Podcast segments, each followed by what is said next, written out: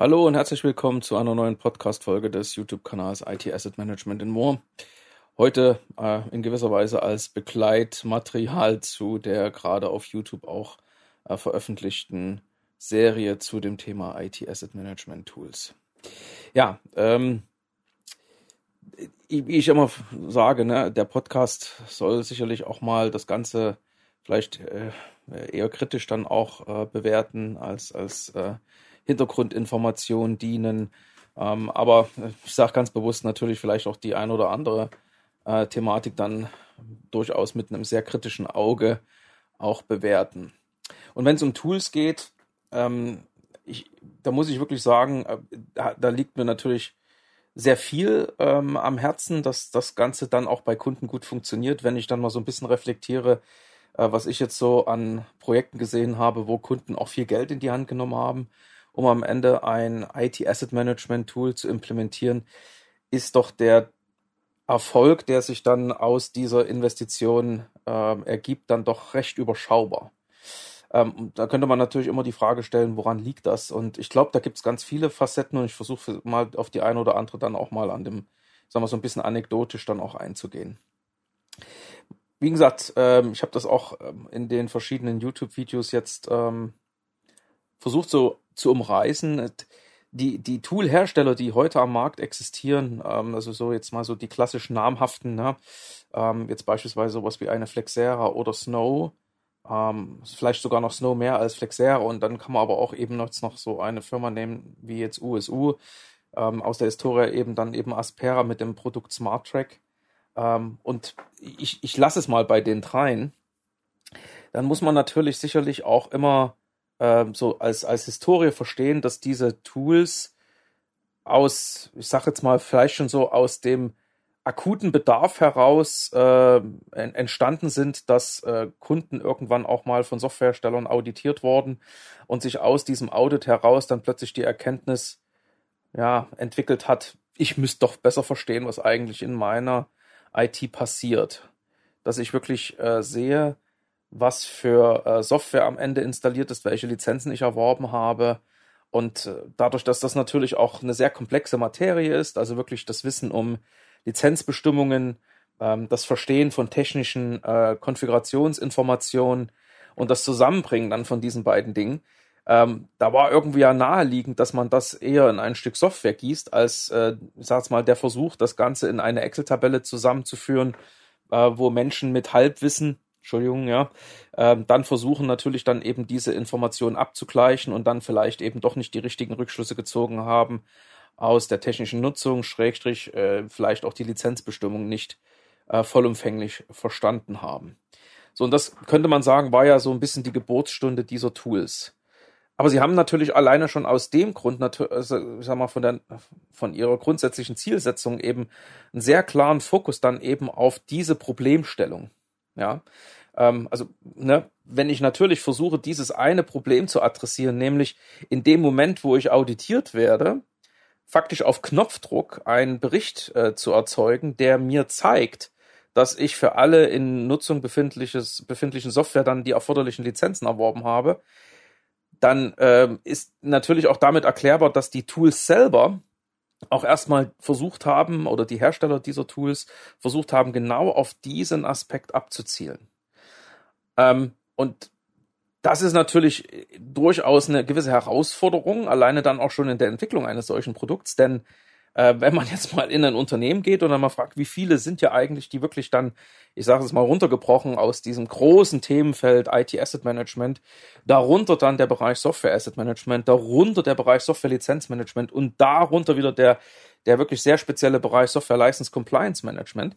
Wer sich also mit diesen Lizenzbestimmungen auseinandersetzt und dann eben regelmäßig kontrolliert, dass man sich eben auch entsprechend dieser Bestimmungen verhält, dann ist die Gruppe der Adressaten ähm, sehr klein. Ja, dann gibt es vielleicht ein oder zwei Personen, die sich mit diesen Dingen auskennen. Ähm, insofern waren die sowieso schon immer ähm, in gewisser Weise als, als, als, als, ja, ähm, Ansprechpartner im Unternehmen, ja, für sich genommen, äh, nicht jetzt wirklich wahrnehmbar, ja, ähm, sehr, sehr, ich sage jetzt mal auch angewiesen an dann auf die Wahrnehmung durch das Management. Und wenn man natürlich äh, jemanden äh, dann gefunden hat und sei es der Leiter der IT oder der CIO oder vielleicht sogar der CFO, der dann sagt, jetzt musst du dich um Compliance kümmern und hier geben wir mal auch Geld aus. Ähm, ja, selbstverständlich äh, hat dann dieser, nennen wir es mal jetzt, äh, Lizenz-Compliance-Manager dann ähm, vielleicht ja dann eben dieses Budget bekommen und ähm, hat sich überlegt, was will ich denn jetzt gerade machen. Es gab gerade ein Microsoft Audit, also geht derjenige oder diejenige dann an den Markt und sucht nach einem Tool, das genau dieses kann. Und es ist wirklich interessant zu, zu verfolgen, wie eben dann, ähm, ich sage jetzt mal, sich diese Tools entwickelt haben. Also man hat faktisch dann eben wirklich versucht, auch die Funktionalität der Tools wirklich an diese an diese äh, Erfahrungswelt, an die, an die, sag mal, an die, an die ja, Kompetenzen dieser Menschen, die dann eben ähm, sich um das Thema Software License Compliance kümmern, dann daraufhin ja anzupassen. Also äh, wenn man so will, war das dann das ausgelagerte Wissen äh, dieser Experten im Unternehmen. Ähm, und damit erklärt sich aber auch schon ein, ein großes äh, Manko dieser Tools. Nummer eins, es ist halt wirklich ein extremer Fokus auf das Thema Lizenz-Compliance. Ja. Ähm, Nummer zwei, ähm, die Entwicklung der Tools äh, vollzieht sozusagen auch den Werdensprozess dieser äh, Lizenz-Compliance-Verantwortlichen in der Organisation dann nach. Ähm, und in der Regel fängt man dann mit etwas an, wo man eben sowieso befürchtet hat in der Vergangenheit, dass dann irgendwann ein Audit kommt. Das war damals, muss ich wirklich so sagen, ähm, 2000 bis 2010 war das sicherlich Microsoft, sicherlich auch IBM. Ähm, und natürlich kamen dann auch noch so andere, wie zum Beispiel Adobe und so weiter.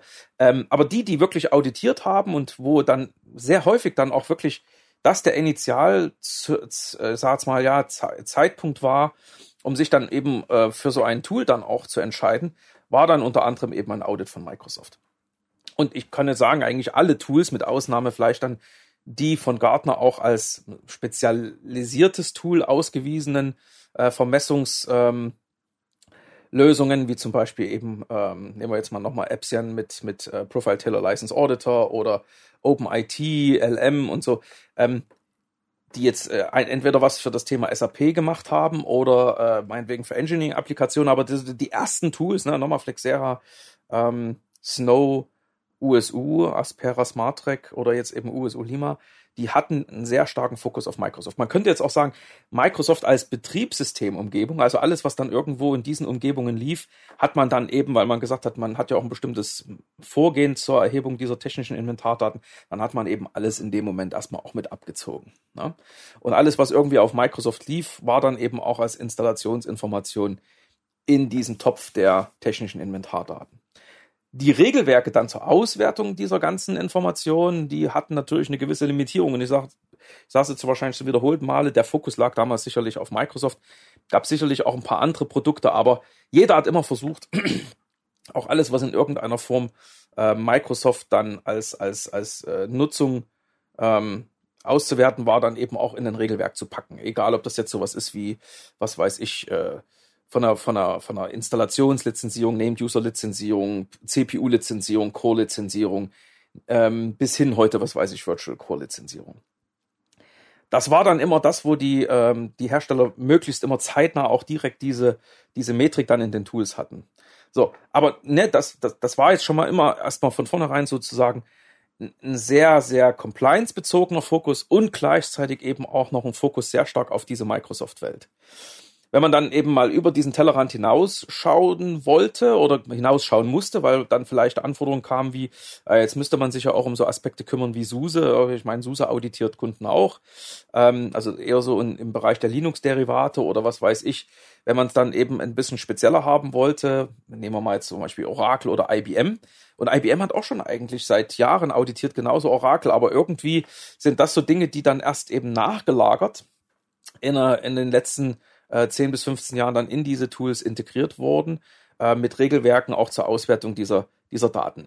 Es ist in gewisser Weise erklärbar, äh, weil dafür dann eben äh, Regelwerke notwendig waren, die jetzt nicht nur darauf abstellten, ähm, die Menge der eingesammelten Informationen einfach auszuwerten, sondern dafür musste man eben auch die Applikation individuell adressieren, Datenbanken auslesen, irgendwelche Logdateien auslesen oder Konfigurationsinformationen von, von den installierten Softwareprodukten. Und erst dann wäre man in der Lage gewesen, auch wirklich zu sagen, ja, und dafür braucht es jetzt so und so viele Lizenzen.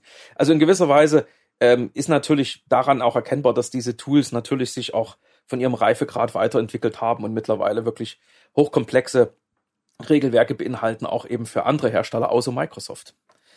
Ähm, aber nichtsdestotrotz, dadurch, dass die Zielgruppe immer noch der war im Unternehmen, der sich eben um dieses Thema Lizenzcompliance äh, kümmern sollte oder muss, ähm, waren das wirklich immer sehr, sehr spezielle Tools.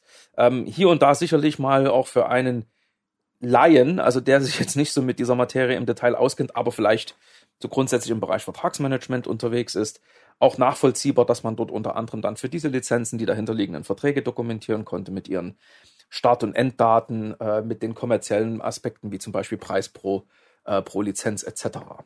Äh, Lieferanteninformationen und so weiter und so fort. Das hat man dann noch irgendwo nachvollzogen.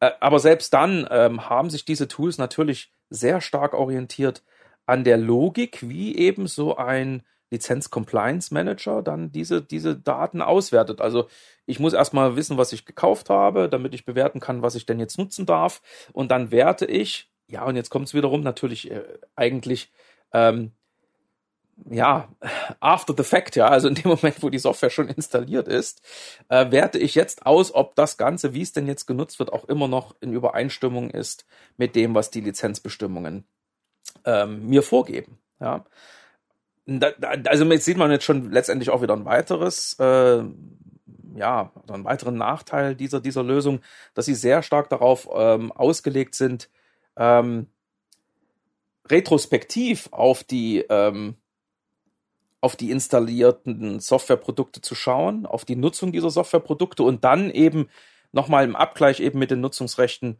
ähm, auszuwerten, ob die erworbenen Lizenzen ausreichend sind für das, was man an Nutzung festgestellt hat. Ja. So, und jetzt sieht man schon, ähm, das eigentliche Problem dieser Toolwelt, also dieser ne, IT Asset Management Tool ist schon schwierig. Eigentlich nochmal, ich habe in einem der Podcasts auch erklärt, für mich ist das alles irgendwo trotzdem sowas wie Software License Compliance Management Tools und weniger wirklich ein IT Asset Management Tool. Und ähm, in dem Zusammenhang ist sicherlich ähm, auch wichtig zu verstehen, dass die, ja, ähm, die Fokussierung auf diese, ähm, auf diese Zielgruppe im Unternehmen, auf Microsoft beginnend und dann auch noch auf diese, ähm, ich sag mal, nachgelagerte Compliance-Kontrolle, ähm, diese Tools eigentlich, ich sage jetzt mal, so wirklich als, als, als ganzheitliches Tool für IT-Asset-Management sich viele Wege verbaut haben, um dann eben auch noch auf eine breitere Zielgruppe zu treffen, die ganzen anderen Prozesse, die sich im IT-Asset Management abspielen, halt sinnvoll abzubilden. Und mittlerweile, ne, immer wenn es dann eben äh, diesen Claim hat, ja, wir sind ein IT-Asset Management Tool, da muss ich immer ein großes Fragezeichen dahinter machen. Ja, und ähm, und was natürlich auch spannend ist, diese diese gerade von mir umrissenen, ähm, ja, nennen wir es mal Eigenschaften dieser dieser Tools zeigen eben auch auf, warum das dann so schwierig ist, dass die dass diese Lösungen dann im Unternehmen eine entsprechend breite Anwenderschaft finden. Ja? Also ausgerichtet waren sie auf die Spezialisten, sind auch von ihrer Bedienbarkeit ähm, auf diese, nennen wir es mal, ähm, vielleicht auch etwas, äh, ja, für den normalen IT-Mitarbeiter nicht unbedingt nachvollziehbaren Arbeitsweisen dann eben auch ausgerichtet. Ähm, jetzt, ich sage jetzt mal, verwenden Begrifflichkeiten, die dann auch nicht für jeden innerhalb der IT-Organisation nachvollziehbar sind. Und dann wundert man sich, dass wenn man so ein Tool einführt, also wenn es überhaupt gelingt, der, der Lizenz-Compliance-Verantwortliche damit arbeiten kann, und selbst dem fällt es schwer, ähm, und dann der Versuch, noch weitere Stakeholder dann als Nutzer diese Tools dann eben auch äh, oder mit, mit diesen Tools vertraut zu machen und sie in diese Tools einzuführen, ist dann sehr schnell mit, äh, mit einem entsprechenden ja, Misserfolg verbunden. Ja? Also ähm, das kriegt man vielleicht hin, dass man sagt, wir, wir teilen immer wieder mal einen Bericht mit, äh, mit irgendwelchen äh, Stakeholdern, was weiß ich eben zum Beispiel mit der mit Internal Audit, äh, wie gesagt, sowas Leiter IT, IT Controlling etc. Ja, das kann man sicherlich mal machen. Da gibt es auch meinetwegen Dashboard. Ist es grün, ist es gelb, ist es rot? Äh, wie viel, wie viel äh, negative Zahlen haben wir, wie viel positive, na, wie hoch ist sozusagen der Wert unserer festgestellten Incompliance. Das kann man sicherlich alles auf dem Weg transportieren und das kann man auch visualisieren, wenn die Tools das denn ermöglichen, dass es auch dann eben ein Nicht-Lizenz-Spezialist versteht. Aber die Nutzung der Tools selber ist in der Regel dann reduziert auf den Spezialisten, ja, den Lizenz-Compliance-Manager. oder Lizenzmanager, äh, wie er immer heißt. Ja. So, und ähm, dann hat's natürlich eben schon von vornherein einfach auch immer so ein komisches, wer ist immer so, so, so ein Geschmäckle, so ein, so ein komisches Gefühl, ne?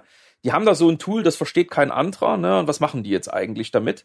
Ähm, das ist schon nur sozusagen eines der, der, der Mankos, die, den man mit diesen Tools äh, verbunden ist.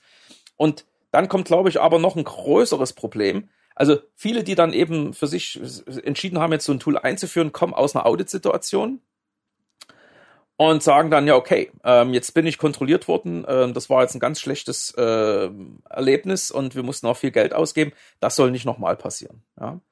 So, und ähm, jetzt wird dieses Tool ähm, eingeführt, ne, wie man das macht. Ähm, da, dafür gibt's auch einen eigenen äh, Video-Vlog, äh, also einen eigenen ähm, Videopodcast dazu, dann eben auf YouTube. Ähm, es, es wird natürlich eingeführt, auch in so einem gewissen Phasenmodell und fängt man meinetwegen auch an, indem man eben erstmal sich nur auf die Client-Systeme bezieht und dann erst auf die Server. Also es ist alles irgendwo immer im Fluss. Irgendwo habe ich noch kein Unternehmen gesehen, was irgendwo sagt, jetzt haben wir unser, unser Tool wirklich im Zielzustand implementiert. Und vielleicht äh, ist der Grund dafür dann eben auch folgender ist, dass natürlich bei der Implementierung dann ein paar Sachen festgestellt werden. Nummer eins, es ist ja doch nicht so einfach, dann eben die ganzen Inventardaten auszulesen, die ganzen Lizenzinformationen in die Tools zu bekommen, ist gar nicht so einfach. Ähm, viele Regeln müssen auch trotzdem nochmal manuell nachkonfiguriert werden. Und dann äh, weiß man aber auch, man hat viel Geld ausgegeben und jetzt, jetzt kommen die ersten Berichte rein und jetzt könnte man ja hoffen, äh, daraus ergibt sich dann wieder sozusagen so dieser Effekt von, oh, das Investi Investment hat sich jetzt gelohnt. Und dann kann man natürlich sagen, dass auch im Rahmen des Audits bestimmt schon Korrekturmaßnahmen implementiert wurden und alle stellen plötzlich fest, ja, so richtig, so richtig was Neues sehe ich eigentlich nicht. Und jetzt macht man das dann irgendwie gefühlt aller zwei, ähm, ein, zwei Monate, dass dann wieder so ein Bericht erzeugt wird und irgendwann schleicht sich bei den Leuten dieser Eindruck ein, also einen richtigen Mehrwert äh, sehe ich jetzt nicht aus dem Tool. Jedes Mal sehe ich zwar, dass da irgendwie zwei, drei Lizenzen Unterschied sind, liegt ja aber auch an der prozessualen Einbindung dieser Tools, nämlich dass ich reaktiv dann auf Veränderungen in der IT schaue und dann immer nochmal nachprüfe, ob diese Veränderungen eben sich immer noch mit den bestehenden Lizenzen abbilden lassen.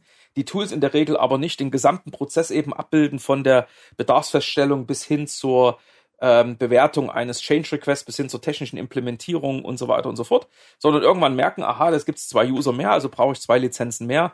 Ich habe noch vier Lizenzen übrig, bin also immer noch mit zwei im Plus. Alles ist gut, ja. Aber wenn natürlich dieser Effekt dann immer äh, gegeben ist, dass sich äh, aus den Berichten eben kein wirklicher Mehrwert mehr ableitet, außer eben die, ich sag's jetzt mal, dann diese diese Gewissheit in Anführungsstrichen, dass man ja compliant ist, dann verlieren viele doch relativ schnell Interesse an diesen, an diesen äh, Reports.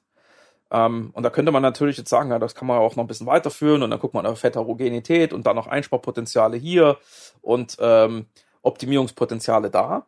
Das ist sicherlich richtig, aber ähm, dadurch, dass natürlich diese Berichte dann trotzdem immer auch eine gewisse ähm, ein gewisses Grundverständnis voraussetzen, wie eben Lizenzen funktionieren, und äh, sich dann eben auf der aufgrund der Komplexität dieser Tools oder der Thematik als solches dann doch nur der Lizenz Compliance Manager damit auskennt, verliert ein Unternehmen doch sehr schnell irgendwie Interesse daran. Und das, das Interesse geht dann auch bei den Lizenz Compliance Manager flöten, wenn er dann natürlich irgendwo dann auch sagt, ja, hier habe ich jetzt alles erledigt, also der Bereich ist jetzt sauber und dann versucht dann eben in einen nächsten Bereich vorzudringen und mit einem neuen Produkt äh, oder einem neuen Hersteller dann die gleichen Prozesse äh, zu etablieren, dann merkt er Nummer eins, kostet es meistens eben extra, weil das Modul, was dann eben diese Logik dann äh, mitbringt, ähm, separat zu lizenzieren ist bei dem Toolhersteller.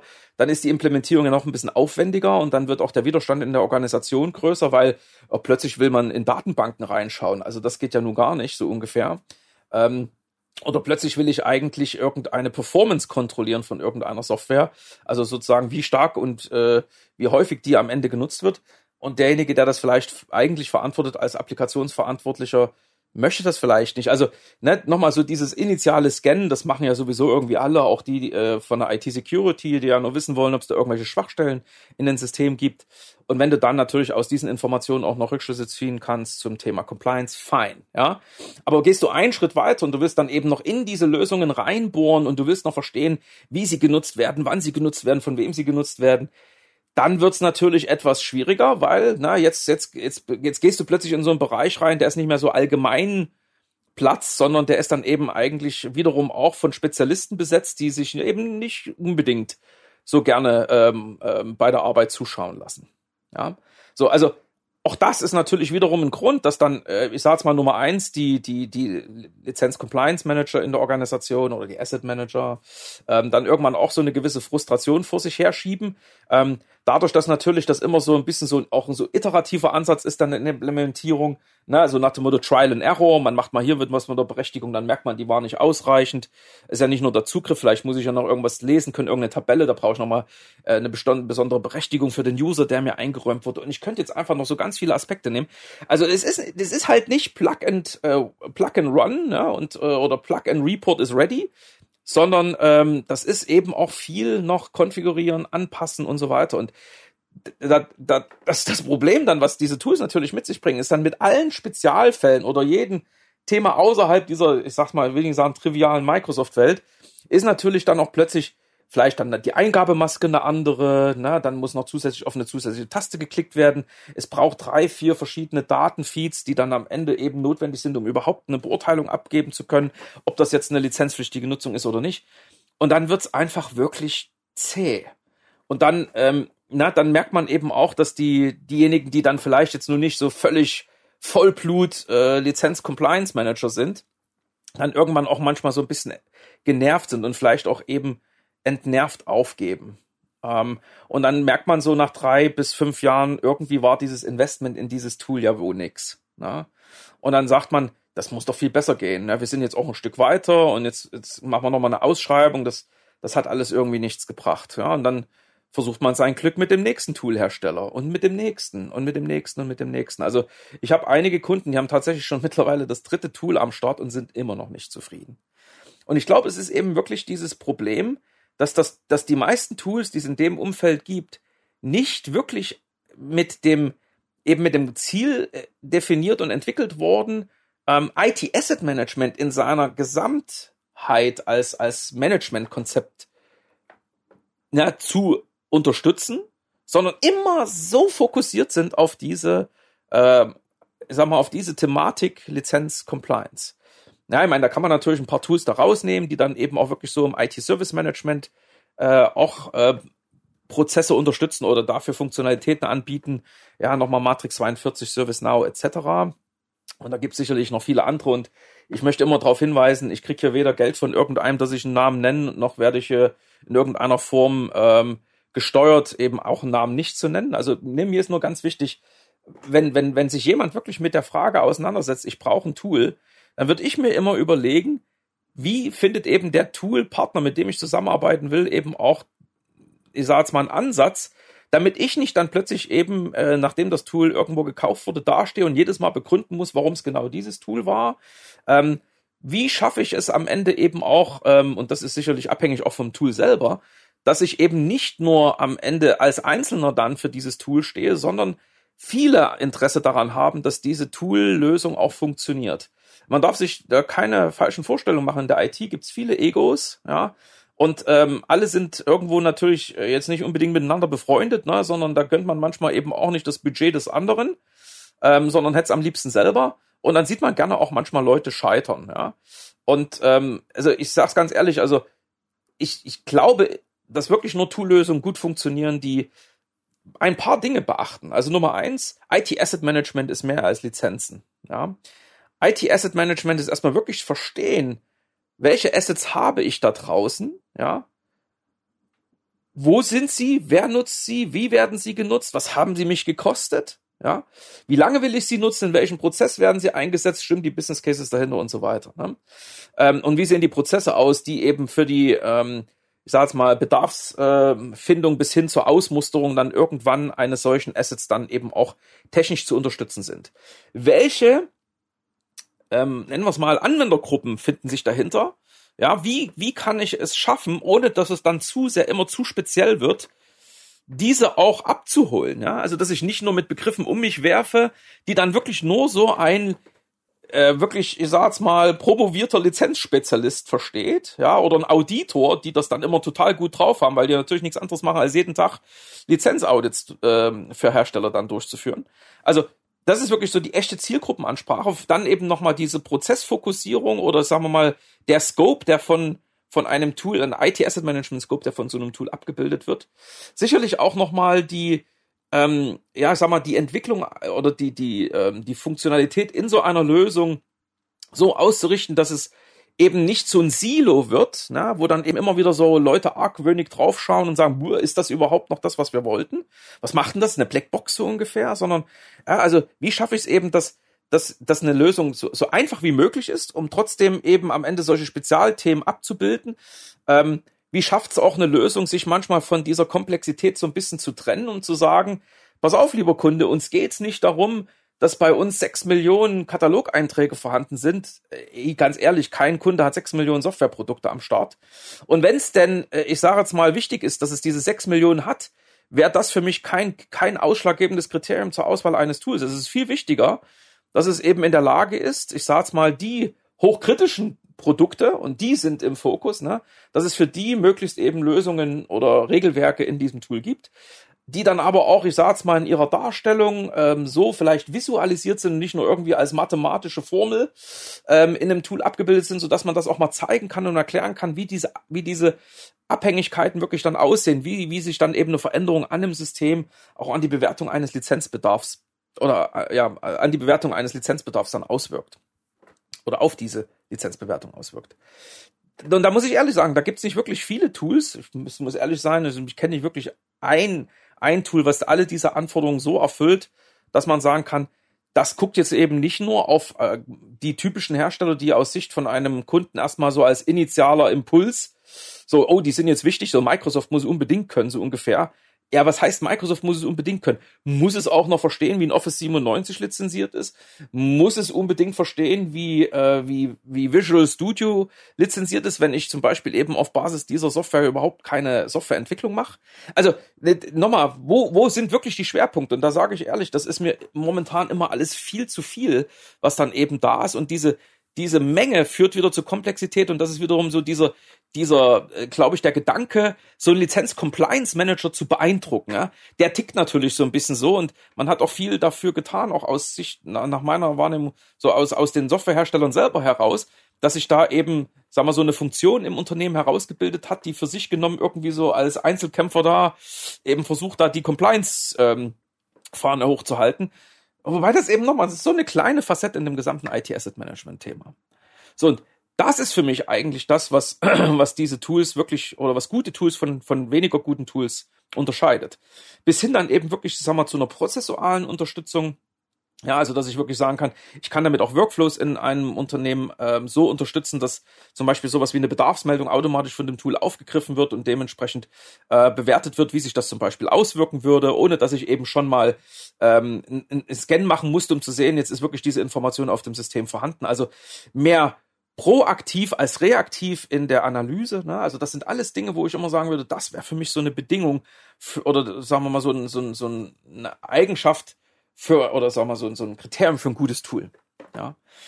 So, und ähm, darüber hinaus natürlich möglichst trotzdem eben eine modulare Lösung ähm, hin zu äh, möglichst offenen Schnittstellen, um sich eben jetzt nicht wirklich so als, als, als eine einzelne Lösung für, für nur das Thema Lizenzen dann im Unternehmen ähm, einbinden zu lassen, sondern ähm, viel stärker mit dem Gedanken, wir wollen jetzt hier noch in Richtung ähm, IT-Security, IT-Service-Management, Procurement und so weiter, ja, dass das wirklich, ich sage jetzt mal, eine zentrale Plattform wird, ne? so wie das eigentlich wirklich IT-Asset-Management für sich auch claimt.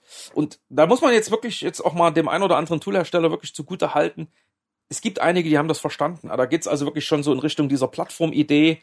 Aber dann ist es mehr die Plattform im Sinne der, der Zusammenführung aller denkbaren IT-bezogenen Daten. Ja, also sowas, was weiß ich nochmal, so Daten zu eben Verträgen und Lizenzen und Servicevereinbarungen. Ähm, das sind eher die kommerziellen äh, Aspekte und dann auf der anderen Seite natürlich alles, was in irgendeiner Form technisch ist. Also von Hardware, Software, technische Services, ähm, User-Informationen. Ne? Also dass man eben wirklich so ein, eine Plattform hat oder einen, einen zentralen Datenraum, ein Data Lake, ein Dataverse, da hat jeder so einen anderen Begriff dafür, wo die Dinge liegen. Und dann wirklich nochmal so in dieser Idee, also das, was vielleicht dann auch, also dass man dann mal sagt, ich habe dann eben so, so Anknüpfungspunkte. Das eine ist eher Richtung CMDB, das andere also so in Richtung Configuration Management, ja. Das andere eher in Richtung Security, das andere eher in Richtung Compliance. Aber am Ende schauen alle auf den gleichen grauen Elefanten, ja äh, kommen sicherlich zu anderen Schlussfolgerungen, weil die, die Regelwerke, die in diesen einzelnen Modulen liegen, wenn es heißt, das License Compliance, eben darauf abzielen, diese Daten in Richtung äh, Lizenzbedarfe zu bewerten. Security schaut drauf, ob da irgendwelche Schwachstellen sind. Äh, Configuration Management schaut darauf, dass natürlich bestimmte Standard äh, Configuration Items definiert und dann auch implementiert wurden. Naja, und so weiter und so fort. Ne? Und also wenn ich heute eben wirklich an so eine gute Lösung denke, dann wäre es eben eine, die sich nicht nur an Lizenzmanager richtet, ja, Zweitens, eine, die nicht nur, ich sage jetzt mal, diesen massiven Fokus auf, ich habe ganz viele Regelwerke in mir drin und bin deswegen kaum noch zu bedienen, sondern ich unterstütze wirklich die Dinge, die für dich auch strategisch sind, lieber Kunde. Und wenn du bei mir was nachkaufen willst, dann finden wir eine Lösung, dass am Ende auch der Business Case für all diese Investitionen immer noch positiv ist und trägt. Ich habe eine, ich habe ein Angebot an dich, lieber Kunde ähm, wo dann eben du als Anwender nicht unbedingt wirklich eben zehn Jahre schon Lizenzmanagement äh, hoch und runter gemacht haben musst, sondern wo das dann eben auch von Menschen verstanden wird, die ähm, andere Aufgaben innerhalb der IT haben oder vielleicht auch im Business. Ähm, das glaube ich, das macht heute wirklich eine gute IT Asset Management Tool Lösung aus. Und das wären sicherlich dann auch Punkte, wo das nicht mehr so eine Austauschbarkeit hat. Ne? Also wenn ich halt ein Tool habe und das soll irgendwas scannen und dann ist der Scan irgendwie unvollständig, ähm, dann ist das Regelwerk vielleicht fehlerhaft und führt zu falschen Rückschlüssen. Das Bericht, äh, das Berichtsmodul ist vielleicht irgendwie auch grottisch, was rauskommt, ist nur Excel. Das kann man nicht visualisieren, also ist nicht wirklich schon gleich visualisiert. Ne? Also ich komme nochmal auf diesen Punkt. Ich empfehle wirklich bei, bei solchen Tools immer mal auf diese drei Elemente zu schauen. Ne? Also diese Scout-Systeme und nicht nicht alle Tools können halt alle technischen Inventarisierungen, die es so braucht. Es gibt aber technische Inventarisierungssysteme, weil die auch gar nicht unbedingt den Fokus drauf haben, diese Daten eben nur zu sammeln für das Thema Compliance, sondern eben so, ich, ich sammle halt alle Daten. Ich bin so die Datenkrake, ne? Und ziehe mir halt alles ab, ne? Und dann ist es wichtig, ne? Dann ist sozusagen dann das Compliance-Thema, also dass ich damals äh, in, einem, in, in einem der Videos äh, auf YouTube gesagt habe, ne? Das ist so dieses Core-System, da sind die ganzen Regelwerke drin. Das gleiche gibt's dann eben auch als Security-Core-System, ne? Da gibt's halt Regelwerke zum Thema äh, Security und dann gibt's ein, ein Data, Data Privacy ähm, Core-System, das guckt dann eben, ob da irgendwie personenbezogene Daten auf so einem System verwaltet werden. Also wirklich ein Data Lake, wo dann diese ganzen Asset Management Daten drin liegen. Ja, technisch wie kaufmännisch. Und dann eben diese Core-Systeme. Und wenn man sich's mal so überlegt, dann ähm, versteht man sicherlich auch, warum eben viele dieser Tools, wenn sie dann eben nicht diese modularen, also diesen modularen Ansatz fahren oder wenn sie eben diese, diese massive Fokussierung auf das Thema Lizenzcompliance haben und dann alles end-to-end -End auch gleich abdecken wollen, so nach dem Motto, wir machen ja alles, wir brauchen die anderen Tools da draußen nicht.